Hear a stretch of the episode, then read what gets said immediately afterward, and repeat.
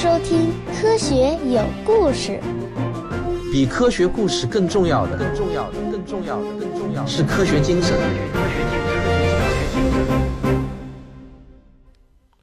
一九六九年九月的一个星期天早上，澳大利亚上空突然出现了一个巨大的火球，并且呢发出惊天动地般的隆隆声。这个巨大的火球从东到西划过了整个天空，很多澳大利亚人都声称火球划过的地方。留下一种像是酒精的气味，但这个气味肯定不是白兰地。总之呢，还是挺难闻的。火球在墨尔本以北的一个叫做莫奇森的小镇上空爆炸了，陨石呢就像雨点般的洒落了下来，最重的一块竟然有五公斤之多。幸好呢，没有人被砸到。在躲过了这轮空袭之后呢，小镇上的居民们兴高采烈的就捡起了天赐的礼物。一种罕见的碳质球粒陨石。我们是否孤独地生存在银河系的边缘？外星文明在哪里？让我们一起来聊聊寻找外星人的科学吧。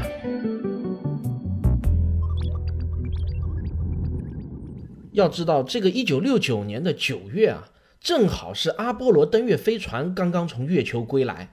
全世界各大新闻媒体都在连篇累牍地谈论着月球岩石标本什么的。对于这种天外来物，全世界都有着一种非常罕见的热情。莫奇森陨石很快就被不同的研究机构购买了过去。没过多久呢，有一些惊人的消息就陆续传来了。这些至少已经在宇宙中存在了四十五亿年之久的天外来物上面布满了氨基酸。并且呢，种类繁多，超过了七十四种，其中只有八种是地球上也有过的种类。这绝对是一个惊天动地的发现啊！人类第一次在宇宙中找到了构成生命的必需物质。虽然氨基酸还不能称之为生命，但找到了氨基酸就相当于找到了构成生命的零件。我们离发现真正的外星生命已经如此之近了。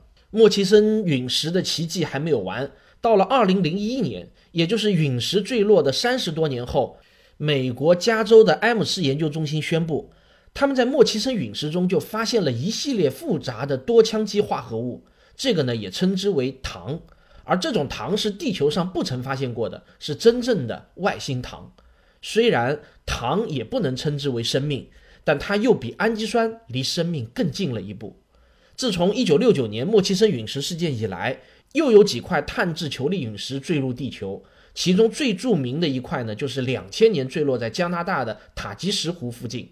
这些陨石都一再的向我们证明，宇宙中实际上存在着丰富的化合物，生命的基本元素并不只在地球上存在。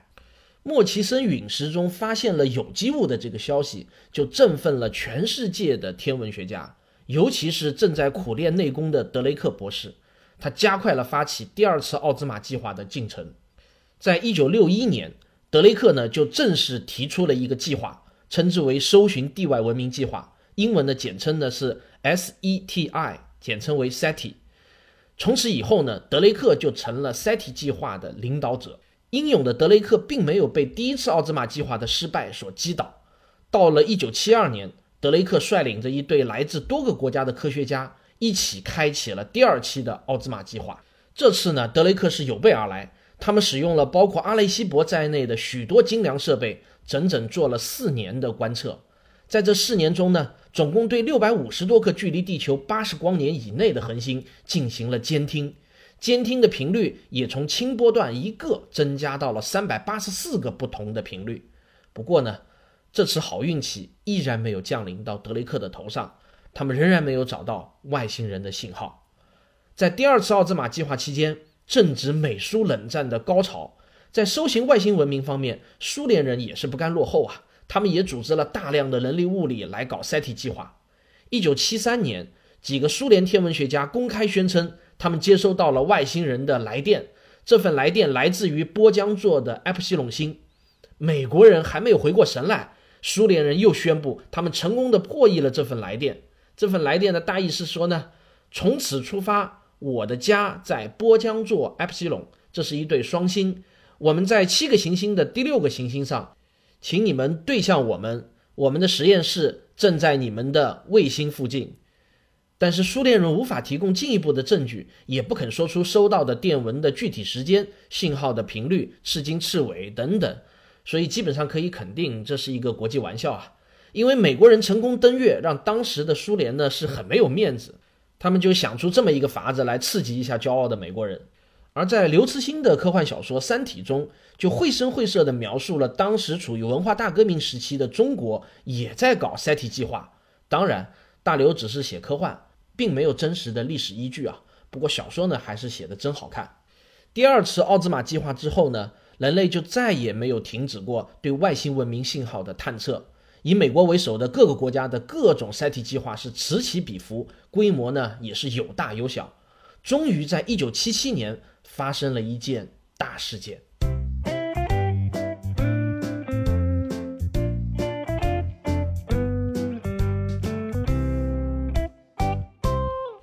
一九七七年的八月十六日，在美国的俄亥俄州立大学的大耳朵射电天文望远镜观测站，数据分析员恩曼博士像往常一样阅读着望远镜输出的数据记录纸带。突然，他揉了揉眼睛，几乎不敢相信自己看到的东西。在数据记录带上，明显的显示了在轻波段上记录到了一个强烈的、持续了七十二秒的脉冲信号。恩曼就激动地在记录带上画了一个红圈，然后在边上写下了一个“哇哦”，就是 W O W 三个字母。如果你想看一下恩曼当时的这个手稿啊，你可以在我的这个微信公众号里头回复 W O W 三个字母，就可以看到了。于是呢，这个信号就被史称为“哇哦”信号。它只记录了七十二秒钟的原因呢，是因为大耳朵射电望远镜本身随着地球的自转一起转动。因此呢，对于任何一个来自地球以外的信号，最多只能记录七十二秒钟的时间。超过这个时间，望远镜就转到别的地方去了。那么，经过定位分析，发现这个信号呢，其实是来自人马座附近的。这个消息一经公布啊，全世界的天文学家都欣喜万分，他们纷纷把望远镜对向了人马座区域，使用 WOW 信号的频率开始了监听。但是，直到今天，我们却再也没有在这个方向上收到 WOW 信号了。这个信号是到目前为止所有 SET 计划中最出名的一次事件，但遗憾的是，它只记录了信号的强度，而没有记录该信号更多的信息了。因此呢，无法破译，也无法证明确实是外星文明的信号。但是无论如何，人们也没有办法证明它是一个误会。它带给我们无限的希望和无限的遐想，直到今天，SETI 计划就在这个时候达到了空前的高潮。就在全世界的天文学家都在热衷于 SETI 计划的时候，美国著名的天文学家、科幻小说作家，我们的老熟人卡尔·萨根先生也没有闲着，他在想着另外一件比 SETI 更有趣的事情，那就是给外星人送一件来自地球的礼物过去。这个想法听起来呢有一点疯狂，但卡尔·萨根却真的做到了。事情的经过呢是这样的：一九七二年和一九七三年，美国先后发射了两个空间探测器。分别叫做先驱者十号和先驱者十一号，一个的主要目标呢是探测木星，而另外一个的主要目标呢是探测土星。当这两个探测器完成探测行星的使命后呢，会借着惯性继续往宇宙深处飞去。飞到一定程度后呢，人类就无法再控制这两个探测器了，它们就好像断线的风筝一样飞向宇宙深处。那么，我们的老熟人卡尔·沙根在得知到这个消息后呢，他就开始游说美国的这个航空航天局。卡尔·沙根呢就跟 NASA 的领导说：“呃，为何我们不在这两个探测器上携带一点送给外星人的礼物呢？反正风筝断了线以后也是有去无回，闲着也是闲着嘛。唯一能起到作用的，想来想去也就只能是当做一个漂流瓶了，总比就这么白白的浪费好吧。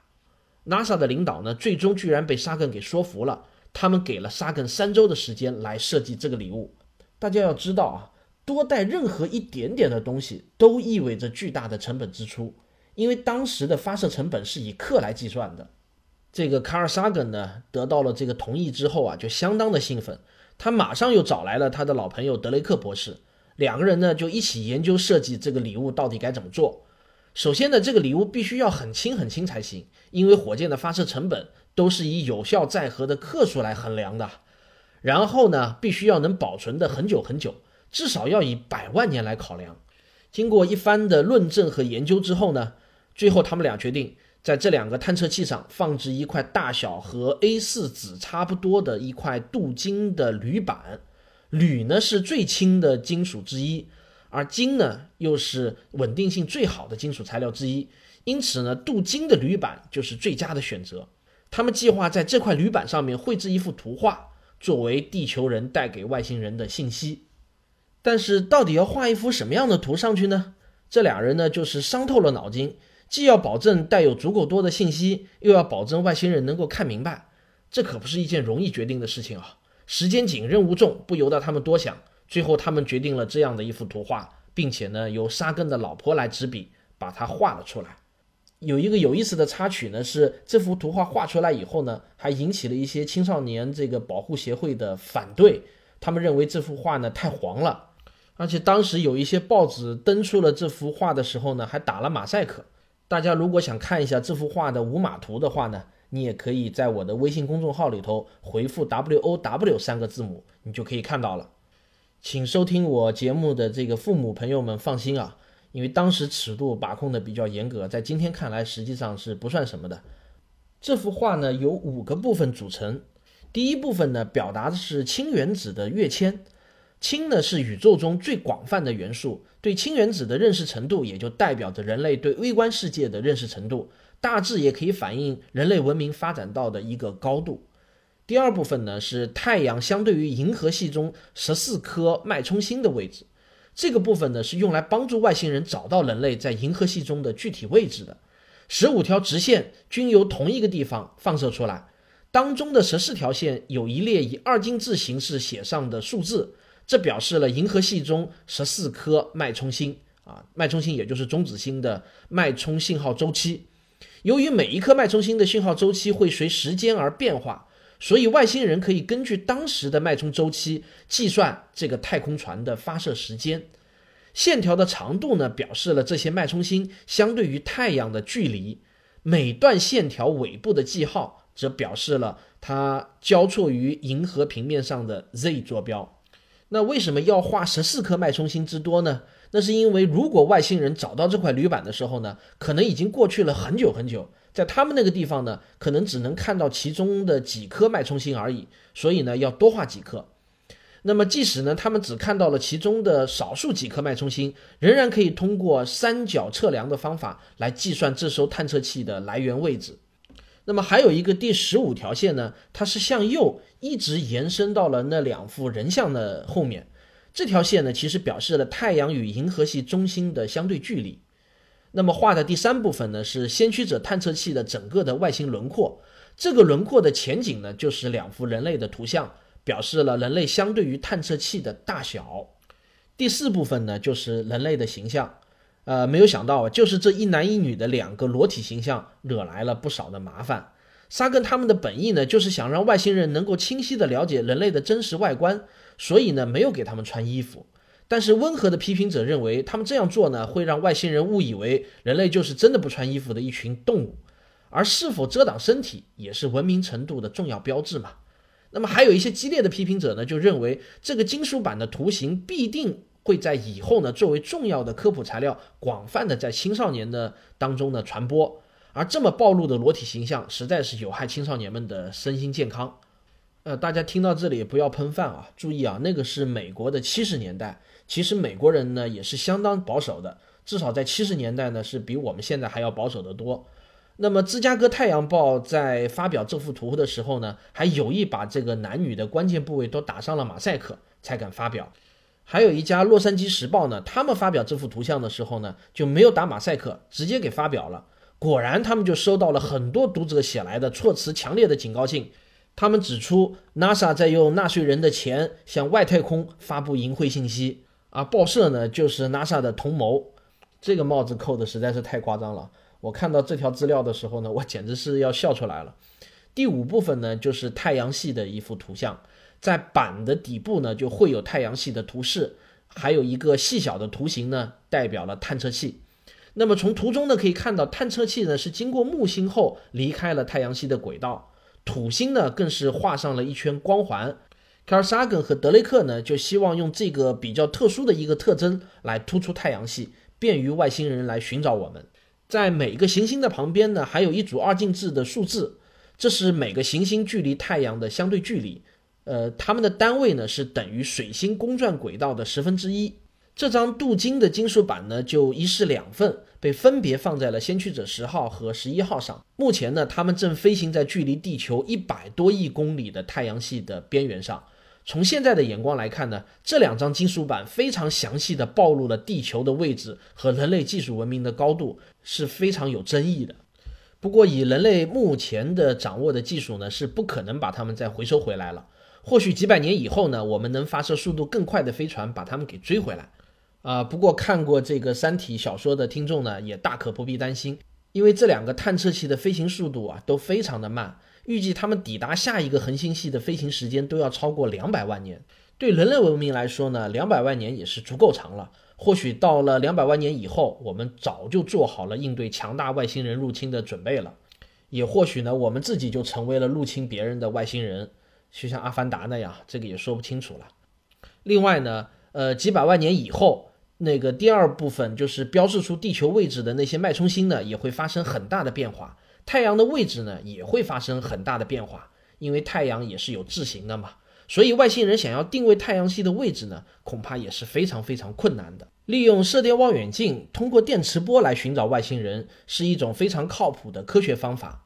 而 SETI 计划正是人类试图通过监听的方式来发现外星人存在的证据，但这是一种被动的方式。另外还有一种更加主动的方式，那么就是给外星人主动发射信号。如果外星人能够收到我们的信号，那么他们就应该会给我们回电。这种主动发射信息的方法呢，就被称之为 METI，也可以称之为主动 SETI。人类的第一次 METI 行为发生在1974年。这一年呢，阿雷西博射电天文望远镜改造完成，综合性能是大幅提升。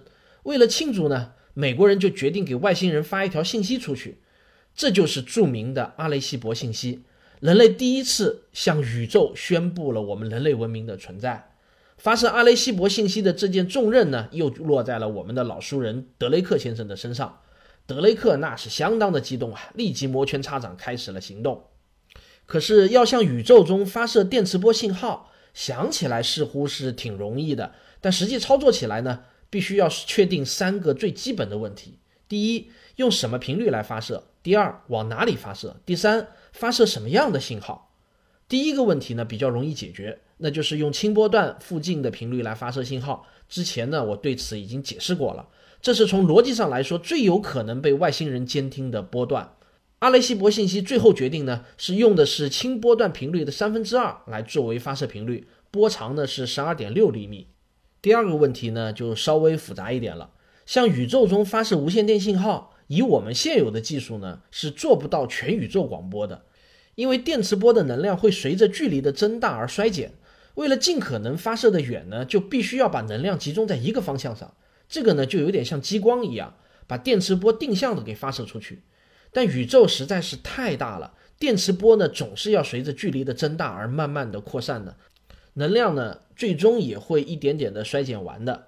银河系中至少有一千多亿颗恒星分布在一个直径十万光年左右的铁饼形的区域中。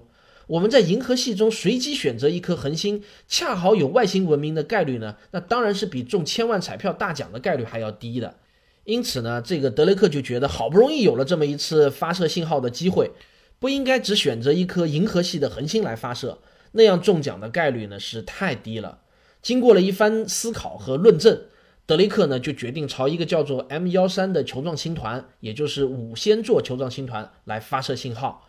这个球状星团在一百六十五光年直径的一个球形区域中呢，分布了大约一百多万颗恒星啊，密度远远超过了银河系的密度。这样呢，自然就大大的增加了中奖的概率。M 幺三离地球十分的遥远，大约有两万五千光年之遥啊。那么这也就意味着，即使有外星人收到了我们的信息，也是在两万五千年以后的事情了。如果他们收到信号之后再给我们回一个电报，那么我们还要再等上两万五千年。也就是说呢，五万年以后的地球人有可能可以和五仙座人建立联系。那么第三个问题才是真正最有挑战的问题：我们到底要发射什么样的信息，外星人才能看得明白呢？我们显然不能指望外星人懂我们任何一种地球上的语言，对吧？所以最保险的方式是让外星人能够非常容易的把信号转换成一幅图像。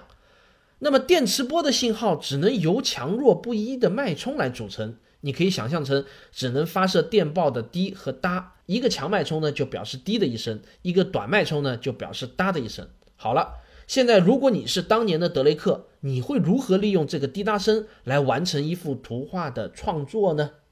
那么。科学有故事，我们下一期接着为您讲。